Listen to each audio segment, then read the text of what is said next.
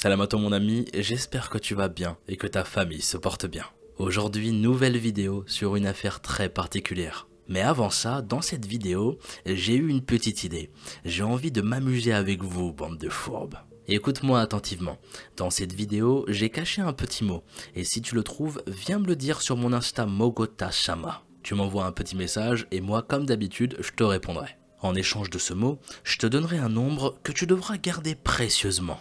Il aura une certaine utilité à l'avenir et il sera essentiel pour quelque chose que j'annoncerai plus tard. Et au passage, je n'y reviendrai pas. Ce qui raterait le mot, hmm, ça risque d'être très compliqué pour la suite. Dites-vous que si vous le trouvez, gardez-le précieusement dans un bloc-notes dans votre téléphone par exemple. Je ne vous spoil pas trop, mais si j'étais à votre place, je jouerais le jeu. Donc sans plus attendre, soyez à l'affût dans cette vidéo, le mot est caché quelque part. Mais Mogo, tu t'es cru dans un MMORPG T'as cru qu'on était en train de faire des quêtes? Il s'est cru dans GTA RP le bougre. Bah ouais, ladies and gentlemen, ce mot est important à trouver et à conserver, donc s'il vous plaît, si vous le trouvez, gardez-le précieusement comme si votre vie en dépendait. Croyez-moi, vous n'allez pas le regretter à l'avenir. Ouais, ça sent un peu le roussi son histoire, mais pourquoi pas tester? En plus c'est gratuit, nous on aime quand c'est gratuit. Ouais, c'est comme ça que je vous imagine derrière les commentaires. Et commencez pas à insulter, il y a Mogo Junior qui dort juste à côté là. Oh, tu te calmes. Et je suis vraiment à Barjo. Bref, sans plus attendre, éteignez votre lumière, installez-vous tranquillement et laissez-vous emporter par ma voix.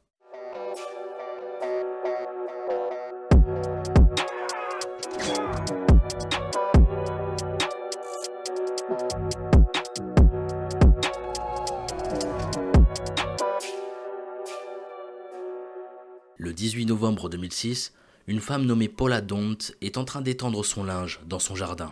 Elle habite dans la commune d'Oplabek, à la frontière néerlandaise. Soudain, elle entend un gros bruit et elle sent la terre résonner sous ses pieds. Elle se précipite donc dans le fond de son jardin, là d'où provenait le bruit. Mais là, elle ne voit qu'une sorte de grand tissu blanc, comme un grand drap. La femme s'approche alors et elle voit des jambes en dépassé. En réalité, il s'agit d'un parachute. Il y a un petit aérodrome non loin et elle a l'habitude de voir des parachutistes s'y entraîner. En soulevant alors la toile, elle découvre une femme, et c'est là qu'elle voit un filet de sang couler de ses lèvres. Elle se précipite alors pour appeler les pompiers et les gendarmes. Ils arrivent sur place peu de temps après. Ils tentent de la réanimer, mais malheureusement sans résultat. La parachutiste est morte. Tandis que les gendarmes et les pompiers sont encore dans le jardin, un homme arrive paniqué. L'homme est costaud, en combinaison de parachute, et indique connaître la victime. Il affirme elle a fait plus de 2000 sauts. C'est une parachutiste très expérimentée. Je ne comprends pas ce qui s'est passé. Les gendarmes lui demandent alors l'identité de cette femme. Il leur répond qu'il s'agit de Els Van Doren. Van Doren, épouse de Jan de Wild, bijoutier d'Anver et mère de deux beaux enfants, est une parachutiste aguerrie. Elle est très épanouie dans sa vie de famille. Elle travaille la semaine dans la bijouterie familiale. Souvent le week-end, elle s'échappe pour profiter de sa passion. Le fonctionnement du couple Van Doren et Jan est un peu particulier. Ils passent la semaine ensemble et le week-end, chacun va qu'à ses occupations. C'est pourquoi il arrive très régulièrement que Van Doren découche le week-end et aille dormir au club de parachutisme pour s'entraîner. Ce qui ne dérange pas du tout Yann. Lui, de son côté, il en profite pour s'adonner à la sculpture et à la restauration de montres anciennes. Tout était en effet réglé pour que leurs deux enfants soient pris en charge par leurs grands-parents. Donc comme ça, chacun pouvait s'adonner à sa passion. Vous en pensez quoi de ce fonctionnement de couple? C'est une très bonne question, je trouve. Est-ce que pour vous en couple, on doit tout faire absolument tout le temps à deux, ou on peut avoir chacun notre bulle et faire notre passion chacun de notre côté? J'aimerais bien avoir votre avis, je suis curieux. Bref, au club, Van Doren a un groupe d'amis avec lesquels elle pratique le parachutisme. Il y a Marcel, 41 ans, professeur de parachute dans la petite ville de Zwartberg. Il s'agit d'un homme doué et charismatique. Il y a aussi son ami Els Klotmans, surnommé Babs, et c'est ainsi qu'on la nommera pour la suite. C'est une institutrice flamande de 22 ans et parachutiste amatrice. Le 18 novembre 2006, 12 parachutistes montent à bord d'un Cessna 208. Parmi eux, Babs, Van Doren et Marcel Sommers. Ce jour-là, c'était la figure Atmonoti qui était prévue. Et attendez, parce que moi aussi, avant ça, je ne savais pas de quoi il s'agissait. Dit comme ça, on dirait un sortilège dans Harry Potter. Atmonoti Ok, j'arrête mes bêtises et je vous dis tout de suite de quoi il s'agit. Voldemort approche. Atmonanti Je suis vraiment un enfant, bordel. Ah, allez, je reprends.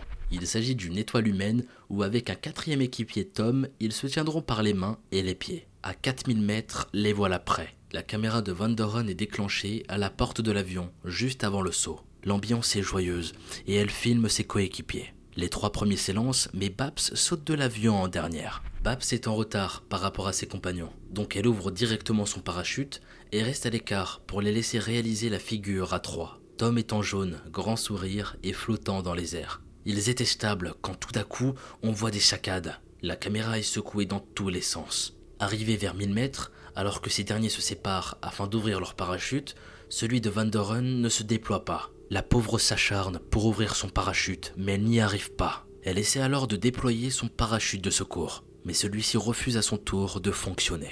Ses compagnons de saut ont donc assisté impuissants à sa chute. Imaginez une seconde la chute libre de cette femme, 85 mètres par seconde. C'est terrible. Elle a donc vu la mort arriver sans pouvoir agir. Elle a dû s'y résigner. La caméra frontale de Van Doren a tout enregistré. L'avion, l'étendue bleue, le ciel, le sol, le son du vent comme un hurlement strident. Puis là, d'un coup, tout s'arrête. Le drame est filmé par une caméra GoPro équipée sur son casque. La mère de deux enfants finit sa chute dans un jardin. Elle est morte sur le coup. Toute la chute a été filmée. Les policiers visionnent alors la vidéo. On y voit que la mère de famille a fait preuve de calme et de sang-froid. Elle ne cède pas à la panique. Elle va essayer de tout faire pour ouvrir sa toile de secours jusqu'à ce que les images deviennent noires. Pour information, ça peut arriver qu'une toile ne s'ouvre pas, mais c'est très très rare. Et c'est justement pour ça qu'il y a une toile de secours. Il y a juste une ficelle à tirer et ça marche normalement à tous les coups. C'est pour ça que j'ai horreur des parachutes. Tu sais jamais si tu vas survivre à tout ça. Ça fait peur. Vous savez quoi? Si on atteint les 30 000 likes dans cette vidéo, je mets au défi Sahara Panda de sauter avec moi en parachute si on atteint ce nombre. Si on atteint les 30 000 likes, et c'est même pas la peine, je vais aller la chercher et je vais sauter avec elle d'un avion, vous allez voir. Mettre au défi. Non, non, non, non, non, non, non. Si je saute, elle saute. je suis vraiment un fou. Bref, ce jour-là pour Van Doren, malheureusement, ça va très mal finir. Et tous ces dysfonctionnements, c'est ce qui va mettre la puce à l'oreille aux enquêteurs. Pourquoi cela n'a pas fonctionné? C'est aussi la question que se posent les policiers. A-t-elle voulu mettre fin à sa vie? Ou quelqu'un a-t-il saboté son sac? Une femme qui voulait mettre fin à ses jours aurait-elle mis autant d'énergie à ouvrir son parachute? Ça semblait bizarre. Donc cette piste est vite écartée. Surtout quand on apprend que le matin même, Van Doren a renouvelé son abonnement au centre de parachutisme en achetant 100 sauts supplémentaires. Lors des analyses, la police constate que les cordons reliant l'extracteur des parachutes ont été coupés, ce qui confirme directement la thèse d'un sabotage, donc un assassinat. Il n'y a pas d'extracteur, et sans cette pièce, le parachute ne peut pas se déployer. Selon l'expert mandaté, le sabotage est la seule piste possible. Mais alors qui? Qui aurait pu faire ça? Trois jours plus tard, on retrouve l'extracteur du sac accroché à un arbre, et c'est son ami Babs qui le retrouve non loin de la zone. Il est accroché avec un bout de tissu rouge. Les policiers sont immédiatement informés et ils remarquent qu'il a été tranché. Un second expert néerlandais est mandaté et il arrive à la même conclusion que le précédent expert. Nous avons maintenant la certitude qu'il s'agit bien d'un sabotage. Ses coéquipiers sont donc interrogés, car la personne responsable de ce sabotage est certainement quelqu'un qui s'y connaît dans ce domaine selon les policiers. Le premier à être interrogé, c'est Tom. Il dit qu'il connaît que très peu Van Doren, et cela se vérifie. Il est alors mis hors de cause. Le second à être interrogé, c'est Babs, son ami qui a retrouvé l'extracteur, et elle fait d'étonnantes révélations aux enquêteurs. Elle va dire aux policiers les choses suivantes. On a dû vous dire qu'elle était mariée et qu'elle avait deux enfants Eh bien la vérité, c'est qu'elle avait une liaison. Elle indique que cet amant n'est autre que Marcel. Selon elle, son mari n'est certainement pas au courant. Personne ne connaît son mari au club, personne ne l'a jamais vu. C'est ce qu'elle va dire. Son mari a peut-être découvert la liaison, qui sait, et peut-être qu'il a eu envie de se venger. C'est les questions que tout le monde se pose. Lors de son audition, les enquêteurs ne ménagent pas Yann. Ils lui indiquent tout de suite que la mort de sa femme n'est pas un accident. Ils lui disent également que quelqu'un aurait saboté son parachute. Son mari va alors perdre complètement ses moyens. Et tu m'étonnes, déjà apprendre que ta femme est morte, c'est quelque chose, mais apprendre qu'elle a été assassinée, c'en est une autre. Les enquêteurs le questionnent alors sur la supposée liaison de sa femme. Son pauvre mari n'en revient pas. Il affirme n'être au courant de rien. La police lui avoue alors qu'il s'agit d'un certain Marcel, qui est son moniteur de vol. Yann dit qu'il ne s'est jamais douté de rien. Le pauvre mari semblait alors sincère, ou peut-être qu'il cachait bien son jeu. Les enquêteurs le questionnent. Monsieur, vous y connaissez-vous en parachutisme? Yann leur répond alors que dans le passé, il avait pratiqué longtemps ce loisir. Il aurait donc assez de connaissances pour saboter le sac de sa femme. Voulant contribuer à l'enquête, il fournit également au policier une lettre anonyme, une lettre qu'il a reçue chez lui en janvier de la même année. Sur cette lettre, il y a deux lignes écrites en flamand. Van Doren, qu'es-tu en train de faire? Pense à ton mari et tes enfants. En découvrant cette lettre, le mari la fait également découvrir à sa femme. Lorsque Van Doren va lire le message, elle va dire à son mari que l'auteur de la lettre pouvait faire allusion au fait qu'elle consacrait trop de temps à ses loisirs le week-end et qu'elle faisait passer le parachutisme avant ses enfants. Questionné à ce sujet, son mari indique alors être convaincu par ses explications et que la plupart de son entourage ne comprenait pas son mode de vie. Donc elle aurait reçu cette lettre anonyme pour lui reprocher ses absences. À ce moment-là, est-ce que son mari a cru à ses mensonges? Ou peut-être qu'il avait découvert la double vie de Van Doren grâce à cette lettre et suite à ça, il aurait pu vouloir se venger. Tellement de questions qu'on peut se poser ici, on sait plus trop où donner de la tête. Est-ce qu'il l'a cru ou est-ce qu'il cachait quelque chose? On va le savoir par la suite. Yann De Wild dit à la police qu'il n'avait aucune raison de saboter le parachute de sa femme. Van Doren était une femme charmante et elle l'est restée jusqu'à la fin de sa vie. C'est ce qu'il va répéter complètement dévasté, en train de pleurer la mort de sa femme. Face au désarroi du mari, la police ne perd pas de vue son objectif et décide de jouer la transparence avec Yann. La police lui dit alors Nous sommes désolés, monsieur, mais vous êtes aussi un suspect potentiel. Ensuite, il y a eu l'enterrement de Van Doren, où son ami Babs surgit de nulle part. Elle s'est même permis de faire un discours de mauvais goût, agrémenté de blagues douteuses et déplacées sur son ami Van Doren. Entre-temps, Babs avoue à Yann que cette liaison durait depuis plus de 5 ans et que son épouse était jalouse que tout le monde était au courant de la liaison au club de parachutisme. Suite à ces découvertes, Yann n'a pas invité les membres du club aux funérailles de sa femme. Après ça, Babs disparaît rapidement, le sourire aux lèvres. Pendant ce temps, l'enquête policière remonte la piste d'une déception amoureuse. À ce stade, le mari reste un suspect principal, mais voyons ce que dit l'amant. Marcel ne cherche pas à nier sa relation avec Van Doren et décide d'être totalement honnête avec les enquêteurs. Van Doren, qui était donc mariée, réussissait à s'échapper pour le retrouver. Et comme prétexte, elle disait qu'elle partait en session de free fly. Son mari lui faisait confiance, il ne s'inquiétait pas de ça. Il la laissait librement aller à ses entraînements le week-end. Pour un souci pratique, elle dormait alors au club le week-end. Mais en réalité, ce n'était qu'un prétexte. C'était devenu un vrai rituel pour les deux amoureux. Ils se retrouvaient tous les samedis soirs. Malgré le fait que Marcel soit marié de son côté, il est aveuglément amoureux de Van Doren. Et malgré ce qu'on pourrait croire, Van Doren n'était pas du tout malheureuse dans son mariage. Elle menait parfaitement une double vie. Épanouie la semaine avec son mari et ses enfants, et heureuse de retrouver son amant le week-end. Son mari ne s'est jamais rendu compte de tout ça, selon ses dires. La police apprend au cours de son enquête l'existence d'un triangle amoureux entre Van Doren, Babs et leur amant commun Marcel Sommers. Ok, c'est un véritable bourbier cette affaire. Double vie, triangle amoureux, meurtre, vengeance, waouh waouh waouh Là, on est sur quelque chose de très sombre. En effet, Marcel finit par avouer aux enquêteurs que Babs ne leur avait pas tout dit au sujet de leur liaison et qu'il a aussi une relation avec elle. Il leur dit la phrase suivante C'est même moi qui lui ai trouvé son surnom, Babs,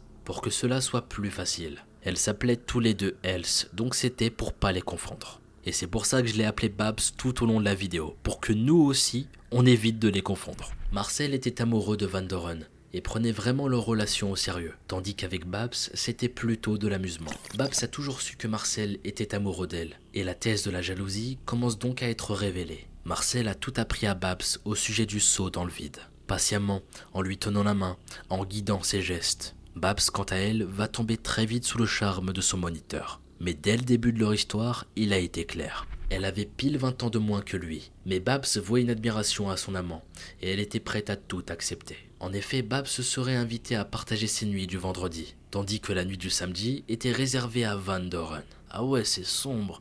Le mec, il a carrément un planning de, de, de, de... Vous avez compris, hein Elle est donc sa numéro 2 dans le club. C'est Van Doren l'officiel, et Babs ne doit rien laisser filtrer de ce secret. Il vient donc de désigner Babs comme suspecte. Mais peut-être qu'il veut détourner l'attention des enquêteurs, qui sait. Les taux se resserrent un peu plus autour de la jeune femme. Lorsque l'enquête révèle qu'une semaine avant le drame, le trio avait passé une nuit dans le même appartement. En effet, les policiers découvrent que Babs était chez Marcel Sommers à Eindhoven. lorsque sa rivale s'était présentée à l'improviste chez leur amant. Une présence qui n'a pas été appréciée par Babs. D'autant plus que lorsque Marcel décide de passer la nuit avec Van Doren, l'institutrice est alors contrainte de dormir sur un matelas dans le salon. Et pendant ce temps-là, Marcel et Van Doren avaient des relations dans la chambre juste à côté. Ouais, vous avez très bien entendu. Ils faisaient leurs affaires tranquillou, comme ça, sans aucune gêne. Ouais, c'est vraiment chaud. Selon Marcel, Van Doren ne se privait pas de faire du bruit et ne prêtait aucune attention à son amie qui était dans la pièce voisine. Mais ce soir-là, Van Doren avait emmené avec elle son matériel.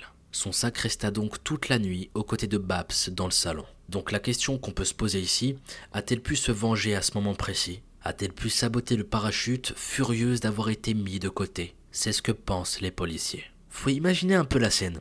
Babs est dans le salon, elle entend des bruits de vous savez quoi dans la chambre d'à côté.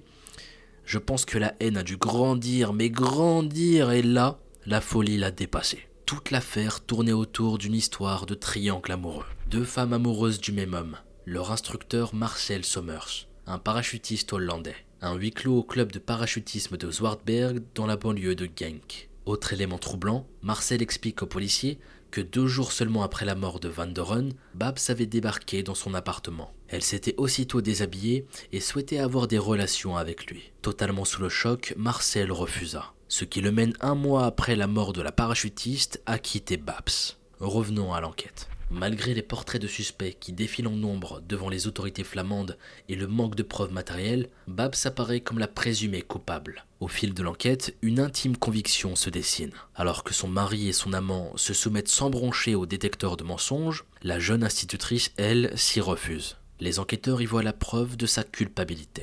Pour rappel, la Belgique se sert également du polygraphe, mais celui-ci n'a aucune valeur devant le tribunal. Mais pour Babs, il est impensable de s'y soumettre. Cette dernière tente alors de mettre fin à ses jours en avalant un tube de médicaments, avant d'être retrouvée inanimée par sa mère. Heureusement, après un lavage d'estomac, Babs s'en sort. Mais elle a écrit plusieurs lettres d'adieu troublantes, dont une à Marcel où elle y fait une embarrassante confession. Elle révèle alors avoir envoyé un courrier anonyme, le fameux courrier reçu par Yann. Marcel s'empresse alors de fournir cet élément aux enquêteurs. À la découverte de ce nouvel élément, Yann DeWild est persuadé que Babs est l'assassin de sa femme.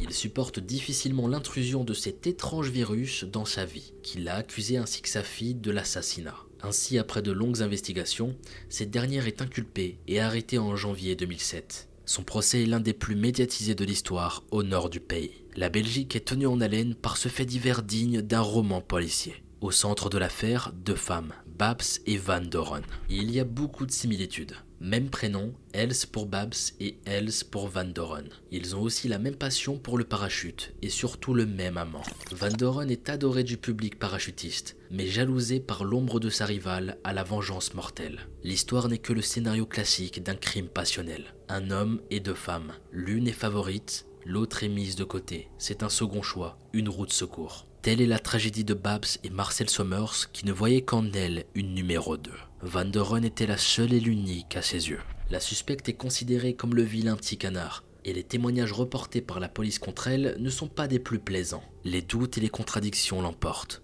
Elle est libérée sous caution en janvier 2008. Son procès à la cour d'assises de Tongres s'ouvre le 24 septembre 2010. Des ténors du barreau flamand s'affrontent alors devant la cour d'assises. Jeff Vermassen, avocat de Yann, face à Vic Van, défenseur de Babs. Yann DeWitt, qui fut un temps suspecté d'être l'assassin, est en larmes durant son témoignage. Il cherche régulièrement entre deux sanglots le soutien dans le regard de son fils et de sa fille, installés à quelques mètres de lui. Et il le répète, il ne s'inquiétait pas quand sa femme partait le week-end rejoindre le club de parachutisme, là où elle disait passer la nuit de samedi à dimanche afin de pouvoir se consacrer au saut durant deux jours. Il avait lui-même fait du parachute et c'était une pratique très répandue dans le milieu. Peu après la mort de sa femme, il a brièvement noué une relation amoureuse avec une voisine. Mais malheureusement pour lui, ça n'a pas fonctionné.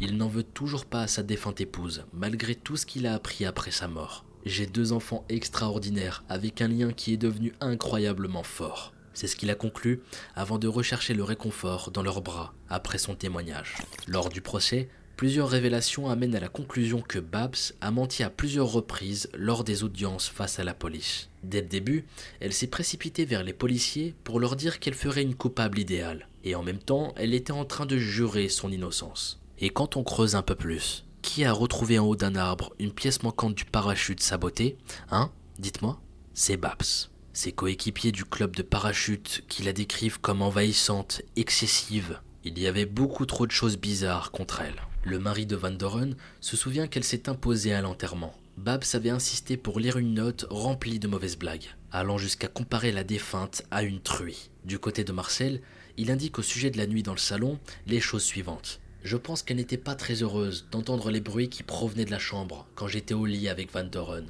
Le lendemain matin, aux aurores, Babs entre dans la chambre et, comme possédée, se jette sur le lit des amoureux. Marcel se dit alors que juste avant, elle était en train de saboter le parachute de Van Doren dans le salon. Au procès, la vidéo du saut en parachute et également des derniers instants de la vie de Van Doren sont projetés, et ça ne va pas jouer en la faveur de Babs. Certains la soupçonnent d'être restée délibérément en arrière pour jouir du spectacle. Elle aurait sauté en retard pour profiter de la vue et voir Van Doren mourir. Si c'est le cas, c'est hyper glauque.